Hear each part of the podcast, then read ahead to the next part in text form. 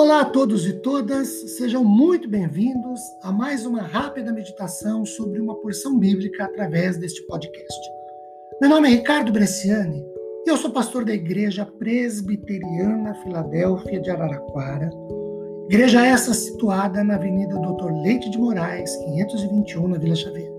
É um prazer levar a todos vocês mais uma porção da palavra de Deus. Hoje, a partir de Mateus 4, 24. Jesus, porém, respondeu: é, Está escrito: Não só de pão viverá o homem, mas de toda palavra que procede da boca de Deus. Queridos, este é um recorte narrado também em Marcos 1, 12 e 13 e Lucas 4, de 1 a 13, em que Jesus, no deserto, jejuando por 40 dias, é tentado pelo diabo. Este verso 4 traz a primeira resposta de Jesus ao ataque inimigo, exposto no verso 3. Se Jesus, se tu és o Filho de Deus, manda que estas pedras se transformem em pães. Conforme se expressa Dwight Moody, os dizeres no verso 3, se és filho de Deus, não implica necessariamente numa dúvida da parte de Satanás.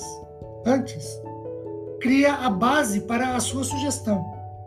A frase não só de pão viverá o homem, é uma, que é uma citação de Deuteronômio, capítulo 8, versículo 3, foi a resposta escriturística de Jesus e feita como um tipo de escudo contra a investida do inimigo. Até mesmo Israel, vagando no deserto, soube que a fonte do pão, que é Deus, era muito mais importante do que o próprio pão. Prestemos atenção nessa colocação de Moody. Jesus recusou-se a operar um milagre com a finalidade de fugir ao sofrimento pessoal, quando esse sofrimento fazia parte da vontade de Deus para ele. Porque isso vale para nós também, queridos. Já Radmaker, Allen e House colocam essa verdade no verso 4 da seguinte forma: Não havia nada moralmente errado em Jesus transformar pedras em pães. O que o diabo tentava fazer era com que Jesus realizasse um milagre fora do plano do Pai.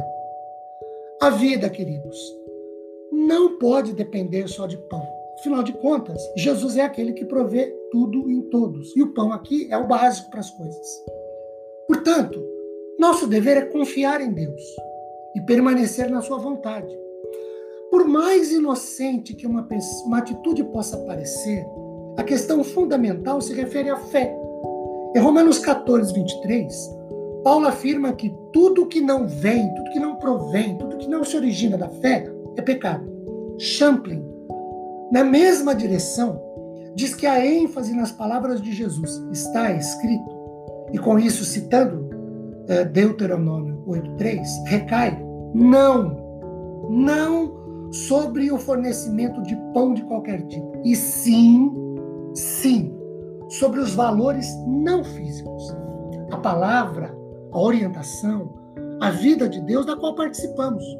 O verdadeiro pão espiritual, e esse pão vem de Deus, é uma dádiva feita aos homens. O homem viverá desse pão, esse viverá entre aspas, ou participará da vida verdadeira, vida eterna, em Cristo e por Cristo. Calvino diz que o diabo fez um ataque direto à fé de Jesus, na esperança de que, depois de destruir a sua fé, ele, diabo, levaria Jesus à prática de métodos ilegais de obter comida.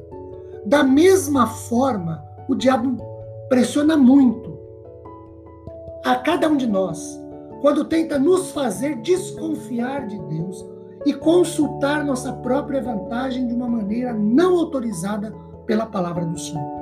Então, queridos, quando tentados pelo inimigo de nossas almas, devemos usar a palavra do Senhor como um escudo contra as suas investidas e lembrar que Deus tem sua vontade para conosco e no devido tempo nos dá a vitória nessa luta e que Deus suprirá nossas reais necessidades no momento preciso em Cristo e por Cristo. Queridos, que Deus nos abençoe grandemente, derramando sobre nossas vidas e famílias sua imensa graça e misericórdia após ouvirmos essa reflexão sobre Sua palavra. Amém.